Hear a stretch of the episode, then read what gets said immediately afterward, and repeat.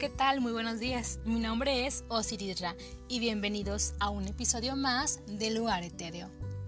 Hace unos días hice una encuesta en Instagram sobre qué temas te gustaría escuchar en el episodio de esta semana. Entre varios de los temas estaba este, y debo decir que realmente arrasó el tema de la interpretación de los sueños, pues aunque los demás temas fueron de interés también, este en definitiva se llevó la corona. Por cierto, te invito a seguirme en redes sociales. En Instagram me encuentras como arroba loaretero-podcast y en Facebook como arroba. Bueno, vamos a comenzar con el tema. Pero creo que debo hacer una aclaración antes de iniciar. Los métodos que aquí te presento son meramente informativos, por lo que si piensas que hay algún sueño que te preocupe o un sueño muy recurrente, te recomiendo buscar apoyo profesional para evitar una incorrecta interpretación de tu sueño. Los sueños han tenido una gran importancia en el psicoanálisis. En otras terapias se han dejado de lado. Sin embargo, para muchas personas los sueños son importantes y su interpretación hay que tenerla en cuenta. El psicoanálisis es una corriente que estudia los procesos mentales de las personas. En psicología hay diferentes tipos de corrientes, pero en esta ocasión vamos a entrar en el área del psicoanálisis y lo que piensan acerca de la interpretación de los sueños y de los sueños en sí.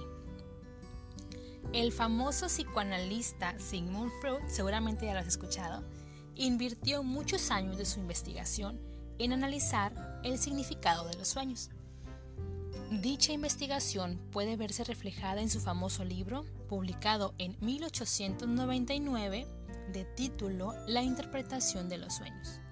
Y en sus propias palabras, él decía, los sueños son el primer eslabón de una serie de formaciones psíquicas de la mente. Su valor es más teórico que práctico y nos puede ayudar a explicar las fobias, neurosis e ideas obsesivas. Él decía que cada sueño revela una formación inconsciente. Es tan inconsciente que no sabemos qué significa en la mayoría de los casos. Para Freud, los sueños son una expresión del mundo subconsciente y que la motivación de esta actividad onírica, mira, te comento, onírico en psicología es lo relacionado con las imágenes y los sucesos que tienes mientras duermes. Entonces, él comentaba que toda esa motivación de imágenes que tienes en tu sueño es el cumplimiento de los instintos y deseos que no han sido satisfechos en el día a día. Es decir, son intentos por parte del inconsciente de satisfacer y resolver aquello que no se ha llevado a cabo de manera consciente. Y me regreso a lo siguiente. Recuerda que estamos hablando del psicoanálisis. Hay varias corrientes filosóficas, psicológicas, metafísicas, espirituales que estudian la interpretación de los sueños, pero desde otra perspectiva. ¿Sí? Acá estamos viendo lo que es el significado inconsciente de los sueños. A veces no has, por ejemplo, soñado algo que se te quedó mucho en la cabeza. Un ejemplo, soñaste con un lobo. Te despiertas, lo recuerdas y vas a internet y buscas soñar con lobos. Y resulta que pues entras a soñar con lobos y tiene muy específicamente ya la interpretación de lo que significa soñar con lobos. Bueno, en la psicología no podemos dar el significado de ese lobo en general a todas las personas, porque cada uno tiene una interpretación diferente, experiencias de vidas muy diferentes a las otras personas. Entonces lo que para mí significa un lobo tal vez no es lo mismo que para otra persona. Es por ello que en psicología no nos vamos tanto a buscar el significado en sí ya literal de lo que es la imagen onírica del sueño, sino que vamos hacia adentro y comenzamos a analizar por asociación libre, por ejemplo, qué es lo que significa para mí el lobo O si soñé con una rana, para mí qué significa la rana, las emociones que desencadenó ese sueño. Em, todo eso es asociación libre. Comenzar a decir sin tapujos todas las sensaciones, las imágenes, lo que se me venga a la mente de ese sueño y escribirlo. Y a partir de ahí podremos interpretar de una forma más certera ese sueño. Pero bueno, para empezar, ¿qué son los sueños? Sus conceptos básicos. Sabemos que el sueño es para que podamos descansar. Nos permite recuperarnos de nuestra actividad física y psíquica. Y pues para ello nos desactivamos de nuestro cuerpo y nos colocamos en un estado que nos permite restaurarnos. El sueño tiene diferentes fases. No es solamente una de dormir y despertar. Tiene diferentes fases de sueño que desactivan parcialmente el tronco cerebral, esa estructura que comunica el cerebro con el cuerpo y que son las encargadas de transmitir a todas las partes del cuerpo las órdenes de movimiento. A través suyo se recibe gran parte de la información de lo que ocurre en el cuerpo. Entonces esa parte está desactivada por completo. También se desactiva parcialmente el lóbulo frontal, que es la parte del cerebro que utilizamos para nuestras funciones ejecutivas, o sea, la planificación, organización y dar sentido. Es por eso que a veces los sueños no tienen tanto sentido, porque esa parte de nuestro cerebro, el lóbulo frontal, está parcialmente desactivado. El resto de las funciones cerebrales quedan en funcionamiento, prácticamente igual que cuando estamos despiertos. Por eso, durante el sueño, nuestra mente sigue trabajando y reproduciendo el mundo y nuestro comportamiento en él. Para ello, emplea los mismos medios que cuando estamos despiertos. Las imágenes, palabras, sensaciones y emociones. Sin embargo, las estructuras que se han desactivado dan unas características especiales a los sueños no producen movimiento y son caóticos, es decir, destructurados y carentes de sentido. Freud decía que todo sueño es interpretable. Todo aquello que soñamos tiene un mensaje de nuestro subconsciente. Si quieres interpretar lo que has soñado según el significado de los sueños según Freud, debes analizar antes qué elementos aparecen y qué peso tienen en tu vida. Como te comentaba hace un momento, la asociación libre del psicoanálisis te puede ayudar a interpretarla para saber qué es lo que significa un sueño. Empleándola, la persona que quiere interpretar su sueño genera todas las asociaciones que le vienen a la mente, sin ninguna censura, hasta que se produce la sensación de que se ha encontrado el significado al sueño.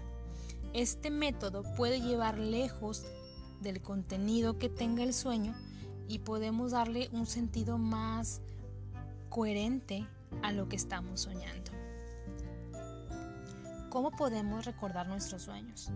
Tenemos toda la conciencia de que los sueños son elementos volátiles, que desaparecen antes incluso de abandonar la cama y que aunque quiera uno recordarlos se resisten y se olvidan. Existen una serie de técnicas que mejoran la recolección de los sueños decirse varias veces antes de dormirse que vamos a recordar los sueños es un método de sugestión. Quedarse un momento con los ojos cerrados después de despertarse, concentrados en lo que ha ocurrido y tratar de ir a los recuerdos mentales antes de abrir los ojos. Otra podría ser tener un cuaderno con un bolígrafo en la mesa de noche de forma de que podamos apuntar antes de levantarnos estas imágenes que tuvimos en el sueño. Tal vez no te puedas acordar de las acciones que realizas en el sueño o de las sensaciones, pero tal vez tengas alguna imagen estática que se haya quedado en tu mente. Solo con proponérselo se consiguen recordar muchos sueños, pero esto es inmediatamente después de despertarte. Si ya tú te despertaste y anotaste con tu pluma y una, en una hoja las imágenes que tuviste, si te acuerdas de alguna acción que hayas hecho dentro del sueño, también es muy importante apuntar cómo te sentiste durante ese sueño. Si te has sentido alegre, temeroso, si estabas molesto. Una vez que tengas anotado todo, debes hacerte las siguientes preguntas. Número 1. ¿Qué había en el sueño? ¿A qué me estaba enfrentando? ¿Cómo ha terminado el conflicto? ¿Cómo me siento tras el sueño? Con esta interpretación podemos ir más allá de buscar significados a las figuras que aparecen, como buscar el significado de soñar con serpientes, y podemos analizar el contenido psicológico de los sueños. Te comento que existe un método de interpretación muy sencillo, que lo puede hacer cualquiera y que no lleva largo tiempo aplicarlo. Se basa precisamente en el enfrentamiento de las situaciones que tienes miedo todo aquello que tienes fobia o te causa algún tipo de ansiedad o pánico. Este método se llama el método Senoi. Te comento la historia rapidísimo. Los Senoi son un pueblo mítico de Australia. Cada día, nada más al levantarse, ellos se reunían en, en el grupo de la comunidad y lo que hacían era reunirse en el fuego del campamento y se contaban los sueños y pesadillas que habían tenido esa noche. En este grupo de personas, cuando alguno tenía un mal sueño, entre todos le buscaban una solución, pero era una solución que no intentaba evitar el miedo ni salir de la situación huyendo, sino que pretendían solucionarlo enfrentándose a aquello que temían en el sueño. Hubo un europeo que lo descubrió y que al momento de que lo descubrió comenzó a analizar cómo funcionaba este tipo de reuniones post sueño. Esta persona aseguraba que las personas de esta comunidad estaban libres de cualquier enfermedad mental y que eran personas valientes, decididas, alegres y sin ningún miedo.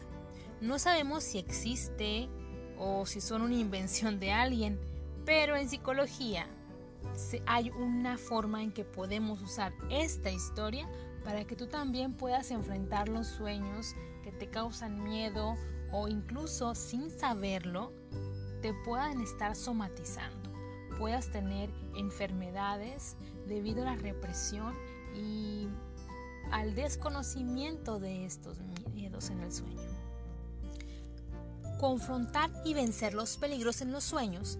Por ejemplo, si un animal ataca, no huir, sino ir hacia él. Si alguien ataca, enfrentarse a él. Moverse siempre hacia las experiencias placenteras de los sueños. Si sientes sensaciones placenteras, por ejemplo, de volar o nadar, relájate en el sueño y experimentalas completamente. Hacer siempre que los sueños tengan un final positivo y tratar de extraer de ellos una consecuencia creativa y aplicable en la vida. Potencia tu creatividad a partir de las experiencias del sueño. Trata de obtener un regalo de las imágenes del sueño, como una poesía, una canción, una danza, un diseño, una pintura. Si tú solo no puedes manejarte con los peligros que aparecen en el sueño, puedes pedir ayuda a otros. Es una forma muy efectiva de conseguir un resultado positivo. La interpretación que se hace del sueño, una vez despierto, se traslada automáticamente y sin tener que hacer nada adicional al sueño. Aunque si los sueños son desagradables, generalmente desaparecen. Recuerda que los sueños son eso, sueños. No pueden lastimarte, no son reales pero sí tienen un significado. A partir de ellos podemos sanar, podemos tratar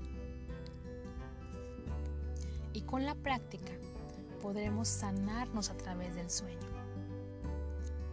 Puedes comenzar asociando una imagen a la emoción que te provocó y a partir de ahí hacer una introspección de tu interpretación del sueño. Freud decía lo siguiente, los sueños son a menudo más profundos cuando parecen más locos. ¿Qué piensas de esta frase? cuéntame que te estaré leyendo. Y por último, te comento que el lugar etéreo forma parte de una red maravillosa llamada Generación Podcast. Te invito a que te unas con nosotros. Si tienes la idea de hacer un podcast o tienes un podcast ya, entre todos te ayudamos a crecer. Búscanos en todas las redes como Generación Podcast. Te invito a escuchar este podcast Luar Etéreo todos los lunes a las 13 horas Cancún, 12 horas Ciudad de México en www.generacionfm.com. También estamos en iTunes. Búscanos como Generación FM y dale like al corazón. Y únete en las redes sociales de Generación FM. Coméntanos qué te parece nuestro contenido. Y pues nos escuchamos la próxima semana. Chao.